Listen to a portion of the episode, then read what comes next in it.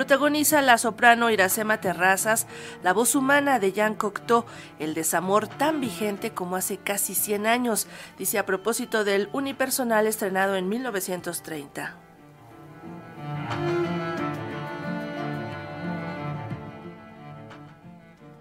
A ocho años de cumplir un siglo de su estreno, el monólogo La voz humana del poeta y dramaturgo francés Jean Cocteau volverá a presentarse en un montaje donde la protagonista es interpretada por la soprano Iracema Terrazas, quien le da vida a una mujer que espera escuchar en la bocina del teléfono la voz del hombre que ama y quien ha decidido terminar su relación.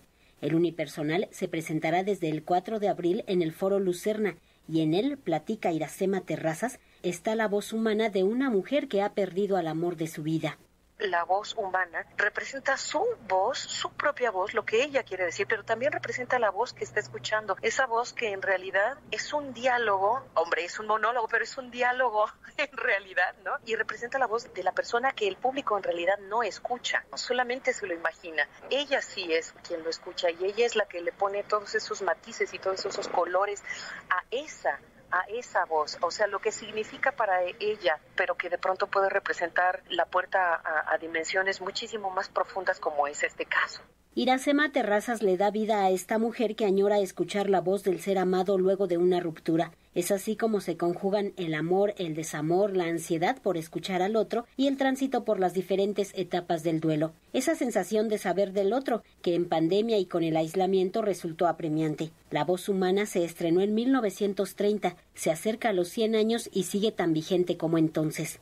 La vigencia es precisamente la universalidad de los sentimientos, de cómo maneja el ser humano sus sentimientos, en este caso en las circunstancias de una ruptura, ¿no? Como la que está pasando ella. No hay fórmulas, ¿no? Puede haber muchísimas maneras de lidiar con una ruptura. En este caso es cómo lidia ella con ese tipo de relación que ha llevado con este, con este hombre, con esta persona.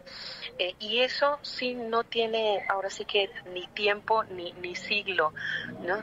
Eh, para, para vigencia. Puede estar vigente el día de ayer, el día de hoy, el día de mañana, seguirá estando vigente. La voz humana cuenta con la dirección de Miguel Septién es un monólogo que se ha presentado alrededor del mundo en numerosos idiomas, en numerosas versiones, y en él la mujer se sabe despreciada por el hombre que ama, pero desea escucharlo en algunas circunstancias predecibles cuando dicta el corazón. Es decir, somos un cúmulo de cosas eh, que nos pasan además a todos, ¿no? O sea, hay circunstancias que no están delimitadas ni por situación geográfica, ni por edad, ni por raza, nada, nada. Y siempre tiene que ver todo eso con, con el amor, ¿no? Con lo que dicta, con lo que dicta el corazón. La voz humana de Jean Cocteau con Iracema Terrazas como la protagonista se estrena el 4 de abril con funciones los lunes a las 20.30 horas en el Foro Lucerna, Lucerna número 64, esquina Milán, en la colonia Juárez. Para Radio Educación, Verónica Romero.